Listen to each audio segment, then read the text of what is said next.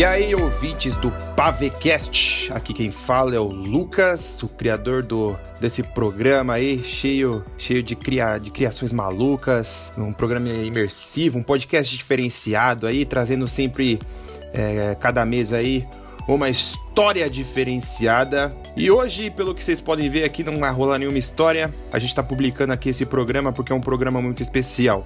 E pelo que você está vendo aí na capa, esse programa é o, os melhores momentos do Pavecast. Que, o que, que vai acontecer com esse programa? Esse programa, a cada três séries lançadas aqui no Pavecast, a gente vai lançar esse programa chamado de Melhores, melhores Momentos. E o que, que significa? Significa que a gente vai pegar os as três séries e inserir aqui nesse programa. Se você ainda não, não, se convenceu de escutar esse podcast, o Pavecast, ah, não sei se escuto, não sei se começa, não sei se vai legal. Então tá aqui. Esse podcast aqui é para você que, especialmente para você que não se convenceu ainda de ouvir, a gente vai pegar alguns trechos de todas as séries lançadas até agora, que na verdade são três. E aí a gente vai colocar pequeninos trechos aqui para você poder estar tá ouvindo esse programa mega especial. Então sempre vai ser assim, vai lançar três séries aqui no Pavecast ao longo do ano aí e vai ter um programa especial com os melhores momentos de cada série. Então o que acontece? Em agosto a gente começou com Criaturas das Sombras, que foi aí o tiro no escuro, né? A, a série com menos efeitos aí de áudio, a gente estava começando, então o Criaturas das Sombras ele não tem aquele efeito imersivo que comparado aos dois últimos, mas tem uma história muito interessante. Então foi um tiro no escuro, Criaturas das Sombras, né? Pra a gente iniciar aqui o Pavecast. E ele teve ao longo desse tempo cinco episódios. Se eu não me engano, ele começou em agosto e terminou em setembro. E aí em outubro entrou a série Naratawan, né? Começou a, a trilogia Naratawan, que foi um da, uma das paradas mais imersivas do Pavecast até agora. Foi um, tra um trabalhão nessa trilogia. Começou em outubro outubro, aí o segundo novembro e acabou em dezembro, perto do Natal. E aí em janeiro, até agora, até fevereiro, até recentemente, vocês tiveram quatro episódios aí do Zelta 91, que foi é, de todas as séries aí, foi o mais diferenciado. E aí a gente vai estar tá lançando aqui para vocês é, alguns trechinhos de, de, dessas três séries. E aí a gente vai ter mais novidades, vai ter ao longo do, do, ano vai ter mais três séries e depois dessas três séries a gente volta com esse programa. Se você ainda não segue o Pavecast no Instagram, é só lá botar lá no, no, no Instagram arroba Pavecast e aí você vai estar tá ligado com todo o conteúdo original aqui do nosso podcast. E também estamos no Facebook, só, só digitar lá Pavecast também. A gente também tá no YouTube. O YouTube é a nossa plataforma mais fraquinha, cara. A gente não tem muito é, não, conteúdo, não. A gente, a, gente tem, a gente tem todos os conteúdos lá no YouTube, como no Spotify, no Anchor, no Pocket Cast, no, no, no, no Apple Podcast, no Google Podcasts. É um conteúdo completamente gratuito. Se você tem Spotify, você tem a sua assinatura aí, você paga mensalmente, mas você pode ir lá ouvir também. Se você não tem Spotify, você tem essas outras opções aí é, gratuitas. Então no YouTube a gente não, é, não tem muita força, né? Mas tem todos os conteúdos lá, tirando o Zelta 91. O Zelta 91 a gente não colocou lá no YouTube. Só você só vai encontrar nessas plataformas que eu citei, o Spotify, Anchor, Podcast, Google Podcast.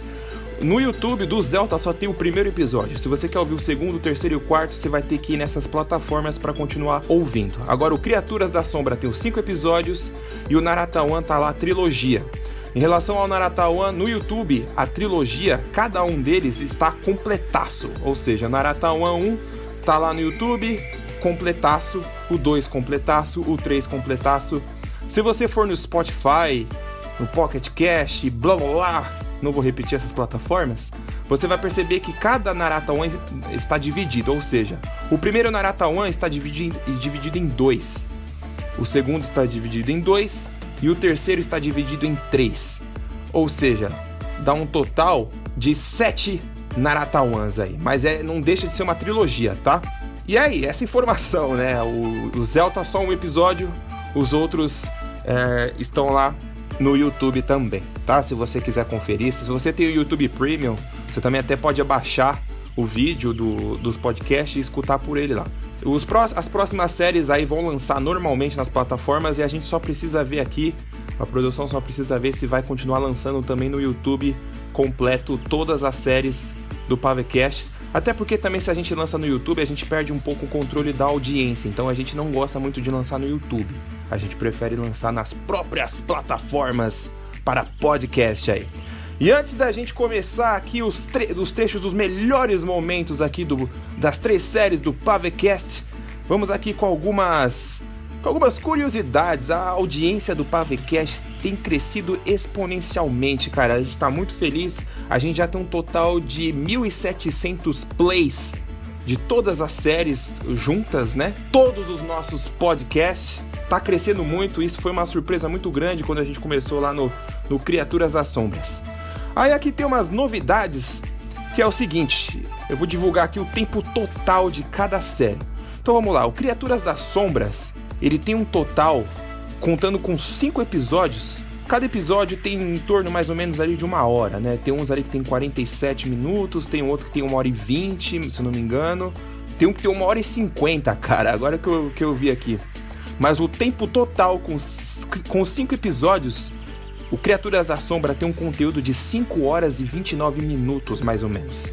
O Zelta 91, que é a série mais recente aqui do Pavecast, os quatro episódios juntos têm um total de 4 horas e 47 minutos, mais ou menos. Agora o Naratawan, maluco. O Naratawan é uma sacanagem. O Naratawan Dragão Branco, que é o primeiro, 3 horas e 20 e pouco. O Naratawan e o Retorno de Hellglide, que é o segundo, tem em torno de 3 horas e 30 e pouco, 35 minutos, se eu não me, se eu não me engano. E o terceiro tem 5 horas e 37, cara. É muito conteúdo. Você pegando tudo isso, maluco. Você completando tudo, toda essa parada aí. A gente pega em torno aí de 13 horas de conteúdo, velho. 13 horas de conteúdo é muita coisa, cara. É muita. É, o Naratawan foi a parada mais difícil pro Pavecast. E, em escala de, de dificuldade, em roteiro, em direção, em edição, o Naratawan tá em primeiro lugar, o Zelta 91 em segundo e o Criaturas da Sombra em terceiro. Isso não significa que é ruim, muito pelo contrário, é um desafio do caramba pra gente, a gente vai melhorar cada vez mais.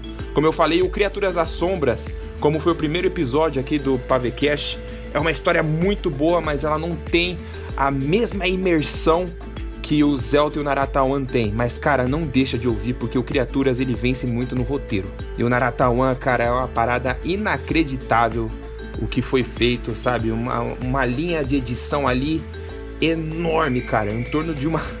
Mais de 15 linhas ali de edição ali, de mixagem. É uma parada maluca. E aí, eu peguei aqui também, cara, o mais ouvido de tudo, de tudo aqui. Óbvio que o, o, o, episódio mais ouvido de toda, de toda a parada do Pavecast foi o Criaturas da Sombra, o episódio 1. É claro que vai ser o mais ouvido, né? Porque é novidade, ninguém. É, o povo vai me conhecer. Então, Criaturas da Sombra, episódio 1, tá disparado aí na frente de todo mundo. No entanto, o conteúdo mais bem escutado foi o Naratawan. O Naratawan, somando tudo, né? É, toda a trilogia ele foi o mais bem escutado. Então o Naratawan tá em primeiro lugar aí de, de série mais escutada. E no individual, Criaturas da Sombra, episódio 1 também tá em primeiro lugar. Beleza? Então a gente tá lançando aqui os melhores momentos. O Pavecast vai continuar.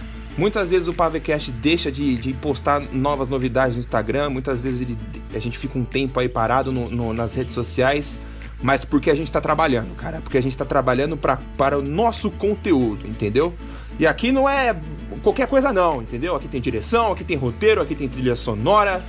É óbvio que não, não em todas as trilhas sonoras são originais das nossas séries, mas a gente também tem as nossas próprias trilhas sonoras. É, agradecer todo mundo aí que vem acompanhando, é, a, dando audiência pro PAVQ, acho que vem crescendo mais. E agradecer também todo mundo que vem trabalhando comigo, o pessoal aqui tá sempre aqui me ajudando e adicionando, enriquecendo as histórias do Pavecast, esse elenco maravilhoso. É, agradecer a mim mesmo, obviamente, que sou a maioria dos personagens, não sou nem um pouco exibido. Agradecer a Isabela Armani, que já aí interpretou No, no Criaturas da Sombra, ela fez a Iris Mirama, a grande criatura de, de vários tentáculos, o ser celestial. Ela fez a Rapina no Naratawan. E ela fez a Liana no Zelta 91. Agradecer a minha irmã Agatha Soares, que também já fez várias participações aí. Foi a protagonista do, do, do Criaturas das Sombras, como a Charlotte Brooks. É, e no Naratawan ela fez a Princesa Lauren. Certo? Então é isso aí. Agradecer. Ela, a, a, eu também esqueci aqui, a Agatha também fez a trilha sonora do Naratawan, maluco. A trilha sonora principal do Naratawan, todo crédito a ela. Então a Pavecast está de parabéns.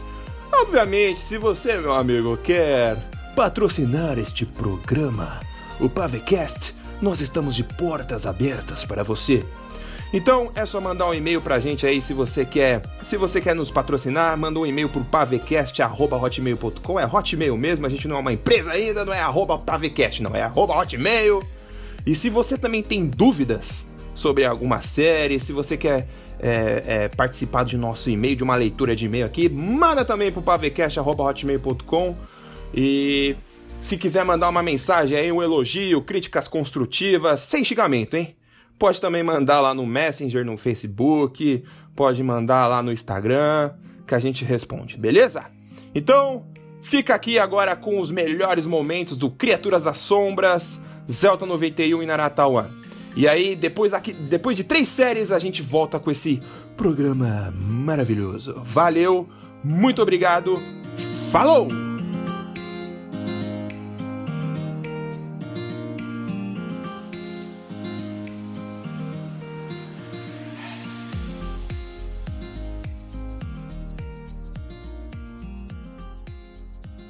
Troy dava passos mais rápidos que o anterior. Saiu do beco e atravessou uma rua. Depois, virou uma esquina e atravessou uma praça, seguindo a silhueta do monstro que se encontrava alguns passos à sua frente. Troy parou para mirar e tentar acertá-lo, mas estava muito longe dessa vez. Então, continuou correndo. Quando virou a esquina seguinte, viu que Salur subiu um prédio de concreto até o telhado de uma loja de doces. A loja estava fechada, mas Troy correu até a loja e, sem pensar, se jogou na vitrine e quebrou o vidro.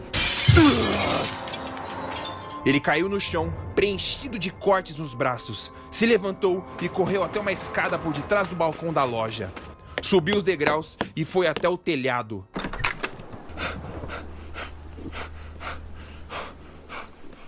E se viu no topo do pequeno edifício. Porra! Cadê você? Salur então surgiu atrás de Troy e o derrubou. Troy se levantou o mais rápido que pôde e atirou nele. A bala atingiu o pescoço de Salur. Mas o vampiro acertou um soco no rosto de Troy. Troy voltou a cair, mas quando se levantou para se defender, outro truque de ilusão mergulhou em sua cabeça. Ele estava em um lugar completamente negro. Sua sobrinha vai morrer, Troy Brooks. Salor disse em sua cabeça. Você trouxe ela até o meu senhor. E você não vai poder fazer nada. Sai da minha cabeça! gritou Troy. Morte. Pavecast. Há muitos anos atrás, conheci uma prostituta que cobrava caro até, mesmo sendo fajuta, e ela queria o meu abraço com astúcia para me furtar. Moedas com minúcia. Mardok revirou os olhos, furioso por Levis não se calar. Bolso esvaziarem em minha iniquidade. Quer calar a boca? Falou o trovão. Você atrapalhou a canção, seu imbecil. Isso não é uma canção saindo de sua boca. Você só está nervoso porque não tem voz para uma melodia. Só sabe falar. Cala a boca. Blá blá blá. Pau pequeno. Mardok olhou para trás com raiva. Não foi o que a sua mãe disse. Não foi o que a sua mãe disse. O ladrão imitou, pondo o dedo entre a boca e o nariz como se fosse o bigode de Mardok. Você me irrita, vendedor de porcos. Você me irrita, vendedor de porcos. Davis, cala a boca. Fiquem quietos. Wolfric chamou a atenção, parando no caminho, como se ouvisse algo. Ouçam. E os três permaneceram em silêncio. Há muitos anos atrás, Conheci uma prostituta. Levis, cala a boca! E um dragão passou em um rasante acima deles, sem perceber a presença deles. Os cavalos e o javali se assustaram empinando. O vento deixado pelas asas do animal jogaram os cabelos deles em seus rostos. O dragão era gigante. O dragão tinha garras maiores do que o próprio Mardok. O animal albino e alado voava em direção a Coroá. E o Wolfric gritou. Ya! Vamos, Morsets! E o cavalo correu. Mardok e Levis também bateram suas rédeas e foram logo atrás. Vamos! Vai, vai! O cavaleiro coiote não queria perder o dragão branco de vista. Queria derrubá-lo de alguma forma. Ele saiu do trajeto da estrada e entrou em meio às árvores. Morsets desviava e pulava de troncos. Ya! Vamos, Morsets! Mais rápido! Wolfric viu o dragão voando acima das folhas das árvores e começava a se afastar. Ele olhou para trás e não viu seus amigos acompanhando. Morsets era rápido demais, mas o cavaleiro coiote não parou. Ele olhou para frente e continuou. O dragão manteve as asas abertas por um momento, dando um rasante pelo céu, e depois bateu as duas asas e subiu, deixando um rastro de ventania. O cavalo quase perdeu o equilíbrio por conta da força do vento e o Wolfric quase caiu da sela, mas se manteve equilibrado, avançando. Pensa, Wolfric, murmurava ele para si mesmo. Pense como vou derrubar esse monstro. E ao invés de olhar para frente, se concentrando no dragão, Morset se assustou com um lago no meio do pântano e bateu suas patas em uma pedra. O cavalo relinchou de dor e o Wolfric voou por de cima dele, caindo na água. O Kraken então abriu as pálpebras. Depois, a pele de debaixo das pálpebras também se abriram, revelando seus olhos amarelos, encarando profundamente Troy com curiosidade. Os tentáculos dela começaram a se mover, tremendo todo o chão.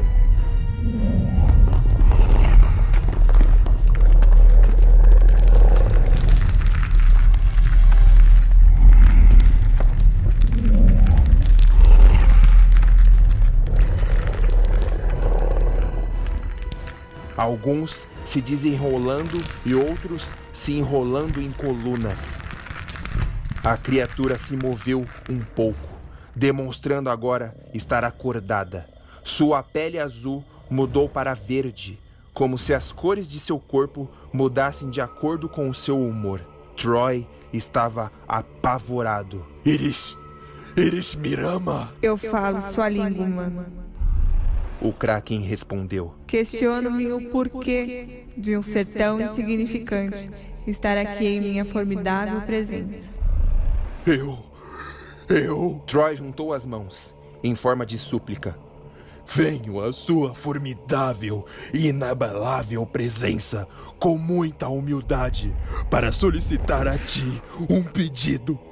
Eu, um ser imprestável, como um grão de areia em sua presença, lhe suplico um pequeno desejo. Você vem ao meu abismo insigne, com esse cheiro insuportável, com toda essa audácia de se dirigir a mim, para me solicitar um pedido? O olhar do monstro para ele o fez cair no chão, se deitando e se abaixando, mostrando total respeito a ela. É melhor ser bem persuasivo, escória. Pavecast. O que está achando do passeio, John? Perguntou Brian, com um sorriso penetrante, mas com os olhos furando através do vidro do Porsche, atento com o caminho. Que agora você pode reduzir. Reduzir? Achei que você fosse John Mavis Williams, piloto da frota. Brian! Está vindo um caminhão à frente em alta velocidade! Reduz, reduz! Brian percebeu que o caminhão começava a invadir a pista deles, como se o motorista tivesse intenções de atingi-los. Não havia como reduzir naquela velocidade. Então, ele voltou a pisar mais fundo no acelerador e o Porsche praticamente voou pela estrada. Brian! John agarrou o banco e pôs o cinto pela primeira vez. Tá maluco, meu irmão? Reduz, reduz! Brian mordeu o lábio, afirmou as duas mãos no volante e não tirou o pé do acelerador. O caminhão veio em sua direção como um míssil, pronto para um impacto poderoso de metal contra metal. John fechou os olhos, afundando a cabeça no banco. E no último milissegundo, a meio centímetro entre a lateral do carro e do caminhão, Brian fez uma manobra para a esquerda, invadindo a pista mais uma vez, enquanto o caminhão invadia a pista oposta. E ele desviou. Girando o volante para a direita logo em seguida e retornando para sua pista. O Porsche rodou uma única vez e parou, queimando o pneu pelo asfalto. Pavecast. Eu sou Willink, o elfo mago das trevas. Cria de condenado às trevas na grande guerra. Vim em nome do meu irmão Helglide. Ordeno que entregue o seu rei. Se aceitarem minhas ordens, não haverá violência. Por enquanto, se recusarem meu pedido, usarei de todo o meu poder para machucar e destruir a capital. Rapina estreitou os olhos e disse: A capital prefere negociar de forma mais calorosa e evitar que vidas inocentes se machuquem. Ela fala por você. Willink perguntou a Mardok, deduzindo que ele era o líder, já que era o mais alto. E antes que Mardok o respondesse, Rapina falou: Falo em nome da igualdade e da esperança de Naratawan. Muito bem. Continuou Willink. Eis meu acordo. Entreguem o rei e não haverá consequências por agora. O que querem com ele? Mostrar a Naratawan que o verdadeiro rei está por vir. Sabe, o nosso rei não é um bom exemplo de rei. Mas a gente também não quer que leve ele e... Davis! Me calei. E Rapina continuou. Diga a seu irmão que não aceitamos o acordo. O rei irá permanecer aqui, na capital. Willink deu um passo para frente e Rapina apontou seu arco nele, em alerta. Vocês já estão perdendo. O elfo mago falou. A espada Safira foi destruída. Rapina regalou os olhos. Se Safira estava destruída, Wook, o elfo do grupo aliado do povo de seu pai, provavelmente estaria morto também. E Helglide matou mais dois dragões. Mardok e Levis se entreolharam, indignados. É melhor que façam por bem ou será por mal. Independente dos dois, que se dane, vamos vencer. O cubo da ponta do cajado de Willink se acendeu. Ele estava preparando seu ataque mágico. Ekli sacou sua espada e deu um passo à frente, ficando ao lado de Rapina. Vai embora ou se tirar a fúria das tropas de Morad. A fúria do estandarte da Fênix. Willink sorriu e disse: Eu vou atravessar suas tropas com muito prazer. Willink gerou uma grande esfera roxa e lançou na direção deles. Pavecast. Elliot começou a sentir fatiga. Há algum problema aí atrás, Sr. Prince? Problema nenhum, senhorita Brooks. Se quiser voltar para o cais, fique à vontade, Sr. Princet. Elliot olhou para trás e viu toda aquela escuridão. Ah, melhor não. Fiquem parados. Alertou Jones. Crocodilos na água. Logo à frente. Não se movam ou eles virão em nossa direção.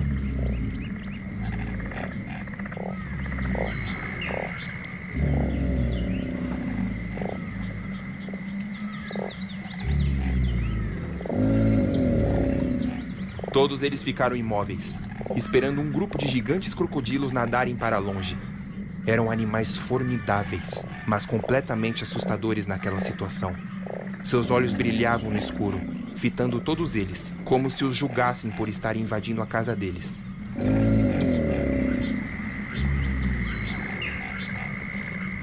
Isso não é nada legal, disse Troy. Os animais então continuaram, saindo do caminho. Pavecast. Steve recarregava o pente de seu rifle quando duas criaturas avançaram nele. De lados opostos, se fechando para matá-lo. Ele encaixou o pente na arma e a abaixou. Sacou sua pistola e atirou no monstro à direita. Se virou para atirar no da esquerda. Mas a garra perfurou sua barriga. Steve não desistiu. Ainda ferido, apontou a pistola na criatura e atirou. Sangue esguichou no rosto dele. Depois ele retirou a garra em sua barriga e caiu no chão. Jack desligou o analisador atmosférico e o ergueu no ombro, correndo em direção ao anfíbio. No caminho, ele viu Steve no chão, com sangue escorrendo pelo seu uniforme que agora estava aberto e exposto. Steve estava contaminado com o ar do planeta. Jack falou. Se virou em direção ao anfíbio e colocou o analisador ao lado da comporta do veículo. 91! Ative o modo combate. Ativando modo combate. A munição da segunda torreta acabou e a arma ficou inútil. As criaturas à esquerda começaram a se aproximar e mais delas vieram até Steve, mas o soldado atirava neles com a pistola. Pavecast. O ladrão se aproximou de um amontoado de gigantes pedras com uma cachoeira que descia de lá de cima, como uma grande cortina. Levi se abaixou para pegar um pouco de água e jogar no rosto, até ouvir um som que reverberou de trás da cachoeira. Ei, que que é isso? Levi fitou a água que caía, levou uma de suas mãos no cabo de sua adaga na bainha e deu um passo para frente. Obrigado por esperar, ladrão. Falou Mardok, se aproximando com o mago. O trovão percebeu que Levis encarava a cachoeira. O que foi? Eu vi alguma coisa atrás dessa cachoeira. E bem devagar, asas se abriram com diversas misturas de cores em escamas, entre roxo, verde e azul. Ai, caramba! Ô, droga! Os dois recuaram com as pernas bambas. Era um dragão que hibernava de cabeça para baixo, se ocultando em uma caverna logo atrás da cortina d'água. Mardok pegou seu machado e Levi suas duas adagas, mas o Gar os impediu. Não, não façam nada. É um dragão, cara! É um dragão! Eu sei. É um dragão fêmea. Esta é Iliuna. Ela não vai atacar. Ela é mansa. E Liuna fechou as asas, ainda de cabeça para baixo.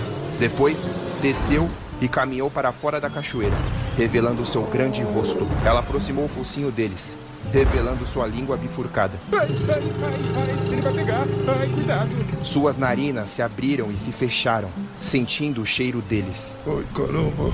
Ai, caramba. Mardok estava completamente imóvel, mas com seu machado ainda em mãos. O Gar se aproximou de Iliuna e estendeu sua mão. E ela encostou seu focinho nos dedos dele. O velho cego acariciou suas escamas. Iliuna é uma criatura dócil. Não pode cuspir fogo, mas seus dentes são preenchidos de venenos letais. No entanto, só ataca se alguém atacá-la primeiro. Qual que é o seu problema? Levis perguntou a Mardok, e Mardok olhou para ele sem entender nada. Meu problema? Do que, que você tá falando? Você ia bater nela com seu machado. O quê?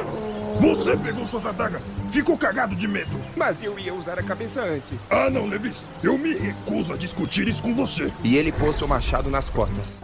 Pavecast. Agora, rapaz, preste muita atenção no que vou lhe dizer. Feche os olhos e não os abra, em hipótese alguma, até eu falar para abri-los. E quando Troy fechou seus olhos, Elliot fez o mesmo, sem questionar. E ele sentiu que o barco balançava cada vez mais forte. Começou a tremer, sentiu seu corpo pesar, sentiu formigamentos nos dedos das mãos e dos pés. E por um breve momento, ele quis vomitar. E de repente,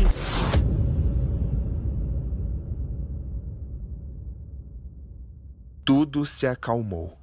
Elliot queria muito abrir os olhos, mas apertava com muita força as suas pálpebras. Apertava com suas mãos os cabos dos remos.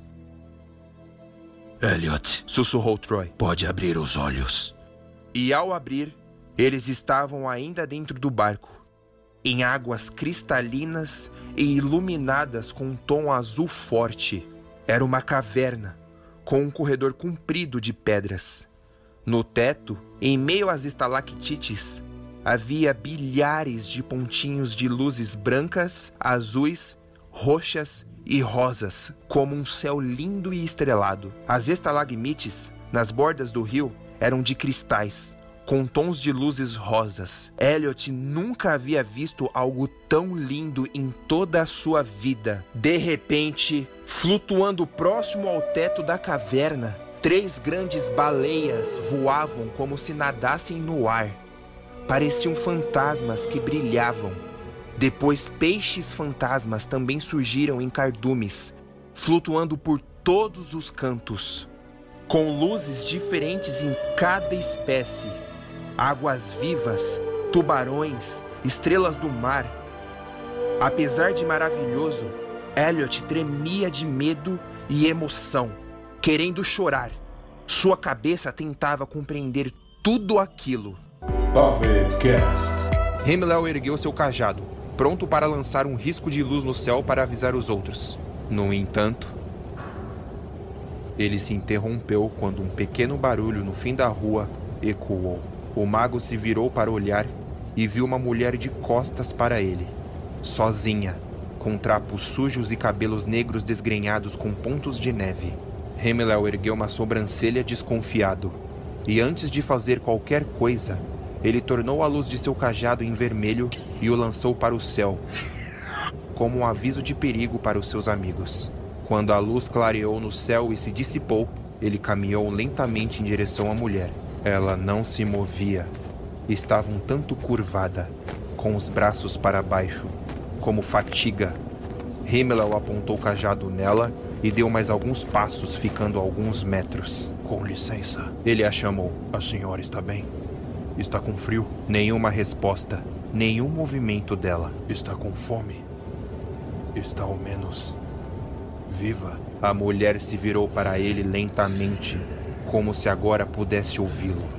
E quando ela revelou seu rosto por detrás dos cabelos, Himmel viu uma caveira, com olhos leitosos, pele marrom e dentes à mostra. O mago recuou dois passos. Mas a criatura não fez nada. Só o observou, sem expressão. Para Himmel, aquilo era aterrorizante. Morto-vivo. Ele sussurrou para si mesmo. De repente, Himmel sentiu em sua pele um arrepio ainda maior. Quando se virou para olhar ao seu redor, havia centenas de mortos-vivos. Uns em cima de telhados, outros dentro de casas, mais alguns no meio das ruas. Himmel não entendia como haviam surgido repentinamente, sem esboçar sequer um som. Eles não faziam nada, não gruíam, não se moviam, pareciam estátuas. O mago viu homens, mulheres, crianças e até mesmo bebês. Boriva. Himmel começou a tremer, mantendo suas duas mãos em seu cajado e apagando a luz lentamente. Himmel tentou se mover o pouco que podia. Estou aqui na alavanca! Gritou Toque dentro da casa. Himmel fechou os olhos, rangendo os dentes, com receio. Parece que estamos com sorte. Não vi nenhuma criatura aqui. Estão aqui, seu idiota. Himmel sussurrou. Mas fique pronto. Quando eu encostar na alavanca, eles vão surgir e atacar. Quando Himmel ouviu o que Toque havia acabado de falar, ele gritou: Toque! Não encoste na alavanca! E as criaturas se moveram como uma horda. Himmel bateu seu cajado com toda a sua força no chão e uma redoma envolveu ele. Meu piloto acabou de me informar que há mais uma forma de vida dentro dessa nave. Ela disse para o homem com ferimento na testa. Quero que me diga o que é agora. De repente, vindo pelas tubulações no teto e caindo de frente a Bernard, uma criatura surgiu, decapitando o engenheiro com um único golpe.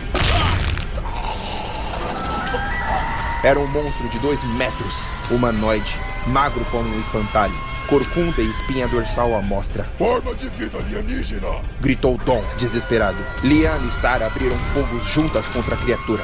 As balas atingiram o monstro no momento em que ele abriu os poros de sua pele necrosada e liberou um gás verde que as fez respirar. Pavecast. Wolfric voava com Tenebrosa. Ele perdia a respiração enquanto ela apertava a garganta dele. Tenebrosa começou a subir ainda mais, pronta para soltá-lo. E antes, ela disse: Quando chegar ao chão, vai virar patê, que eu vou beber tudinho.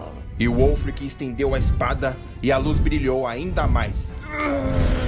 Tenebrosa sorriu com dentes podres e negros. Não pode me secar de novo, truque velho. Então.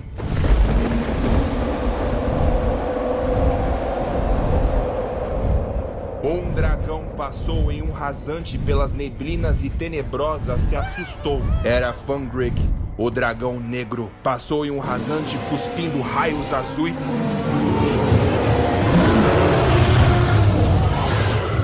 E desapareceu. E a bruxa foi atingida por um fio de choque vindo do dragão. Ela soltou o coiote quando sentiu o ataque. Pavecast. Himmler se levantou após o choque e se rastejou até o cajado. Pegou-o e falou: Ituan. A magia que ele lançou fez o seu nariz sangrar, mas ele conseguiu conjurar uma gigantesca rocha e ela caiu em direção a Hellglide.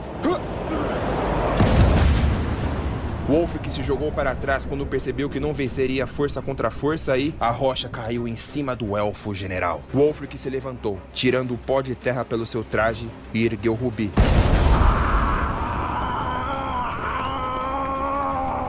A pedra que havia caído em cima de Hellglide explodiu em vários pedaços quando uma luz azul surgiu. O elfo parecia furioso. Ele olhou para o mago com raiva. Pavecast.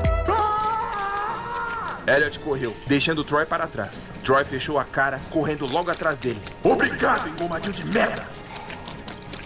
Eles correram ao longo do caminho, tentando iluminar o pouco que tinham das luzes de seus lampiões. E à frente, encontraram mais um caminho dividido. Pra que lado? Pra que lado? Pra que lado? Gritou Elliot. Eu não sei! Por que não faz um unidunité? Quando os vampiros se aproximaram, Elliot e Troy se viraram e abriram fogo.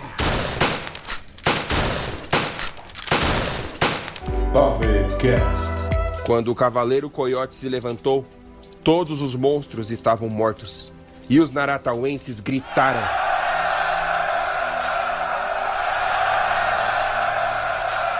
No meio da celebração, Wolfric fitou Hellglide a quilômetros à frente, com o restante das tropas dos Elfos das Trevas. Ainda são muitos. Disse Grinv, o anão. Wolfric, Falou Mardok. eles vão avançar agora. Que avancem. Gritou Ragnarok Russ, se aproximando com seu javali e mais uma tropa. Vamos lutar até a morte. Então, Salazar e os homens de Pedras Negras se posicionaram com suas espadas. Os Kelligans se alinharam em suas montarias. Os hipogrifos pousaram no chão com os magos prontos, apontando seus cajados. Os coluganos prepararam seus martelos e machados em seus javalis. Grieve ordenou que os anões se posicionassem. Rovin e Graven, em seus lobos, ergueram as lanças e os elfos se juntaram. Fuel também montava em um grande lobo e seu cajado começava a brilhar com tons de gelo, invocando uma magia. Morad e Lancers também se juntavam. Os homens de Águila se posicionaram lado a lado em seus camelos, e as águias, no céu, aguardavam voando em círculos.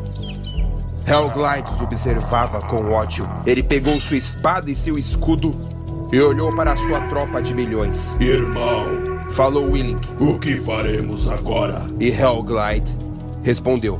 Vamos aniquilar a criação de Iva. E Hellglide apontou com sua espada e todas as criaturas restantes de sua tropa avançaram. E Naratawan, com muito menos agora, também avançou para a batalha final. Pavecast. É isso aí, ídolo de plantas! A cabine do Mecha então se quebrou ainda mais. E de dentro saiu um grande alienígena aniquilador. Uma criatura de dois metros, vestido com uma armadura de combate e um bastão elétrico. Era humanoide, mas claramente um monstro forte e agressivo, com dentes pontudos e olhos brancos e leitosos. A criatura salivava de raiva.